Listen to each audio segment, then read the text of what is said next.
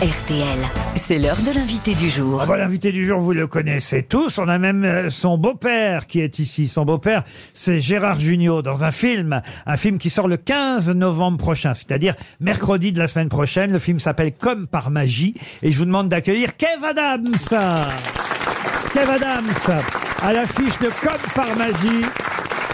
Avec Gérard Jugnot, Claire Schuste, le nouveau film de Christophe Barraquier. Bienvenue, Kev Adams. Il paraît d'ailleurs que c'est vous, Kev, qui avez Bonsoir. sollicité euh, le réalisateur Christophe Baratier. Bonjour, Kev. Salut Laurent, comment ça va? Pas mal. c'est vous qui lui avez dit à Baratier, réalisateur des choristes, j'aimerais un jour pouvoir tourner avec vous. C'est vrai? Ouais, c'est vrai, c'est vrai. ouais, bien sûr, je, je crois qu'il faut pas attendre. euh, Tu sais, il y a un truc avec les acteurs, c'est que les acteurs souvent ils aiment bien attendre à côté du téléphone. J'ai fait le casting, ça va passer, euh, tu vois. Et moi, j'ai jamais trop été de cette école. Je me dis qu'il faut provoquer les choses, surtout quand on en a envie. Et donc j'ai appelé euh, Christophe. Enfin, euh, mon agent a appelé euh, son agent pour dire euh, Kev adorerait rencontrer Christophe. Euh, voilà, est-ce que c'est possible de se rencontrer euh, juste euh, comme ça, euh, complètement informel, prendre un café et tout? Et il a dit oui. Et on s'est super bien entendu tout de suite. C'était très cool. Et euh, je pensais pas que ça allait aller si vite euh, derrière. J'ai presque envie de dire, il a dit oui, comme par magie, puisque c'est le titre de ce film où vous êtes un, un magicien, un jeune euh, magicien.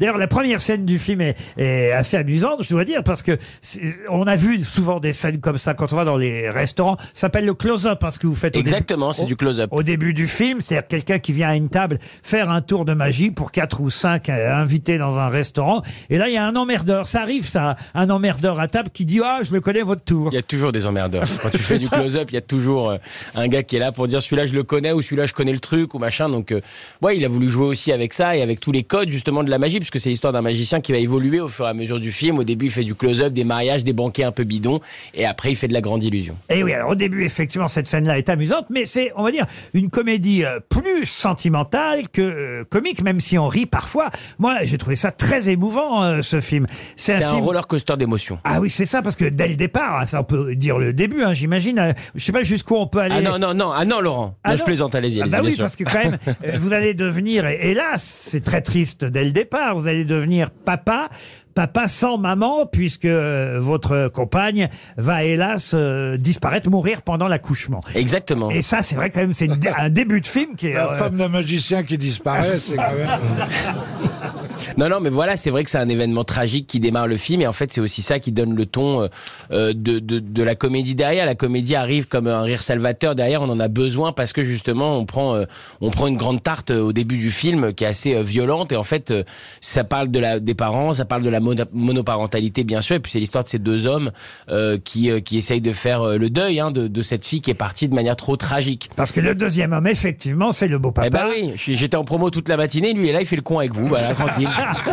Il m'a lâché complet, Gérard. Bah oui, mais. Eh oui, c'est la première fois que vous avez Gérard Jugnot comme beau-père. Ah ouais, c'était exceptionnel, franchement. Bah, j'imagine. Exceptionnel. J'ai eu la chance euh, de, de partager ce tournage avec lui et en ce moment on partage la promo ensemble et c'est un bonheur. Il faut le dire, mais je savais ça de vous aussi, mais il faut quand même dire que Gérard est particulièrement doué dans ce genre de rôle quand il s'agit de mettre la larmichette euh, à Ah, il sait bien le faire. Ah, il sait bien le faire. hein, Vous Mais êtes en- de toute d'accord façon, il en est pas à son coup d'essai. Il a toujours su nous faire rire et nous faire pleurer.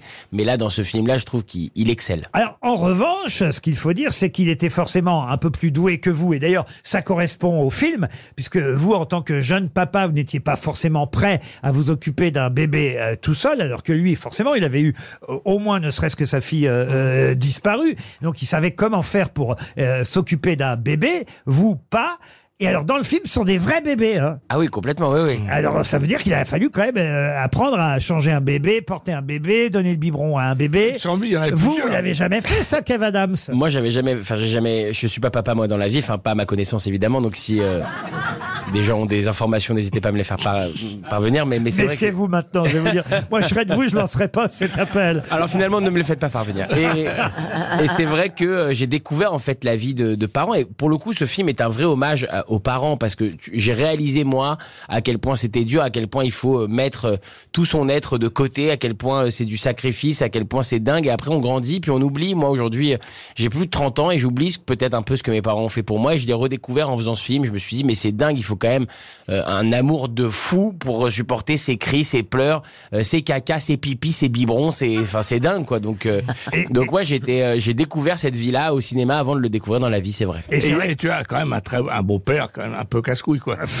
Et un beau-père C'est un, peu mélange de Il prend trop de un place. et mon beau-père et moi. En fait, le, le grand-père euh, de la petite Lison prend un peu trop de place. C'est lui qui va finir par Oui, mais on s'accroche à cette bouée. cette par s'occuper fille, de l'éducation de cette petite fille pendant que, euh, évidemment, le papa, lui, va continuer à devoir travailler et à être sur scène le soir. Oui, ce qui va bien arranger finalement son beau-père, le grand-père de cette petite, parce qu'il, comme vous l'avez très justement dit, Laurent, il, il, il- vient de perdre sa fille, il a besoin d'une bouée, il a besoin de se raccrocher à quelque chose, et cette petite, finalement, ça va devenir sa petite aussi à lui. Donc, euh, euh, c'est, c'est une histoire qui est effectivement très touchante, mais en même temps avec beaucoup d'humour, puisque c'est la cohabitation entre Gérard et moi, et on essaye de, de, bah, de cohabiter en fait, tout simplement autour de cette Avec ce beaucoup de mauvaise foi de la part du Au grand-père. point, au point, il faut le dire, qu'à un moment donné, quand vous cherchez une nounou euh, pour la petite, euh, qu'une des candidates vous prend pour un couple homosexuel. Oui, tout à fait. Alors ça, Effectivement. j'avais tout imaginé dans ma vie, mais sauf vous voir Gérard et Kev en couple homosexuel. Oui, avec euh, une PMA, oui, non. Eh ben, comme quoi la réalité dépasse votre imagination. là. Ça s'appelle Comme par magie. C'est le nouveau film de Christophe Baratier avec qui évidemment Gérard avait déjà Ouais. joué à plusieurs reprises. Absolument, Et, c'est très le, beau film, et c'est le beaucoup. tout dernier Comme par magie. Gérard Jugnot, Kev Adams et Claire Schuss, très importante elle aussi. Vachement dans, bien. Dans le film, c'est elle qui va remplacer, même si elle ne peut pas remplacer évidemment euh, la maman euh, de la petite, mais elle va remplacer euh, dans les tours de magie euh, l'assistante qui était votre compagne. Ouais, exactement. C'est un peu ma sœur d'adoption, puisqu'on comprend euh, au fur et à mesure du film que euh, elle et moi, on a grandi dans un dans un foyer, donc forcément, on est euh, aussi orphelin. C'est quand même l'histoire de d'enfants seuls, de parents seuls qui essayent de s'en sortir. Moi, j'aime bien dire que ce film aurait pu s'appeler euh, Des gens qui font de leur mieux, et je trouve que ça, ça c'est touchant et c'est ce dont on a besoin en ce moment. Et ben voilà, maintenant Kev Adams a l'âge d'être papa dans les films. Ça vous met un sacré coup de vue à Ah tous, hein. Moi, je me souviens, je me souviens à l'époque où vous étiez encore fiston, n'est-ce pas, Franck Dubosc? Hey Non, Kevin, tu n'as pas rêvé, c'est bien moi. Franck Dubosc, en chair et en os. Gourmand, Kevin. Ah, pardon je t'ai appelé Kevin. Kev, ça fait Los Angeles, LA. Ça fait surfing en string, one again a beast to fly. Alors que Kevin, Kevin, ça fait Dunkerque. Ça fait tuning, ça fait jogging, ça fait, ça fait chier. Je t'embrasse, Kev. Gourmand. Bon souvenir, évidemment, avec Franck Dubosc. euh, Exceptionnel, bien fiston.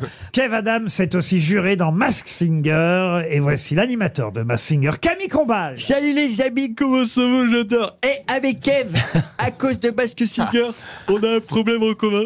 Et ce problème, il arrive pile au moment où on dit à nos meufs, chérie, j'y vais, je vais à une soirée avec plein de gens masqués et d'autres gens qui regardent. Vous serez dans la prochaine saison de Mask Singer. Je sais pas encore. Je sais pas encore. J'ai entendu tout le tout le le, le- le buzz qu'il y a eu là autour de Chantal. Et tout Ouais. ça. J'ai- J'ai vu mon nom partout. Elle était, Chanchant. elle était comment Chantal dans Mask Elle Singer? était formidable. Moi, j'étais, j'étais hyper, euh, hyper agacé, hyper énervé d'ailleurs qu'elle y soit plus avec nous parce que je trouve que c'était un des meilleurs Quelle bande de Mais vraiment.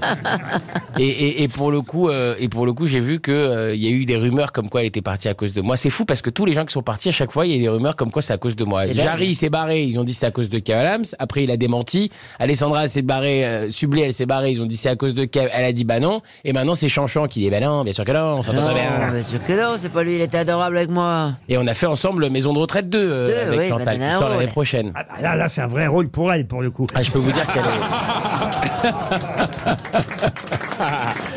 je peux vous dire qu'elle est formidable. dans Bah, le- elle, est- elle est toujours formidable au cinéma, Chantal. C'est à la radio et à la télé que c'est plus dur. Moi, je je vous dis la vérité, dans Maison de retraite, euh, au début, euh, et elle le sait, c'était un rôle qui avait euh, euh, pas assez de répliques, en tout cas peu. C'est un grand film choral, il y a une dizaine d'acteurs, donc c'est jamais facile de trouver sa place. Et elle l'a fait, euh, franchement, avec un talent euh, incroyable, petit à petit. Aujourd'hui, c'est un des personnages les plus importants du film. François Cluzet est ici aussi. Mais merde, putain Kev, dans ton film, tu joues un jeune père, hein. Mais comme t'as pas d'enfant, du moins reconnu, mon cochon, hein Je me demande comment t'as fait pour préparer ton rôle, tu vois. Ça s'improvise pas, la paternité. Est-ce que tu t'es entraîné à te réveiller à 3 heures du matin au son d'une alarme de 205 GTI As-tu été sexuellement abstinent pendant un an? Ma bille connaît. Et surtout, est-ce que t'as cherché une place en crèche dispo avant la date de sortie de Halad 89 Putain.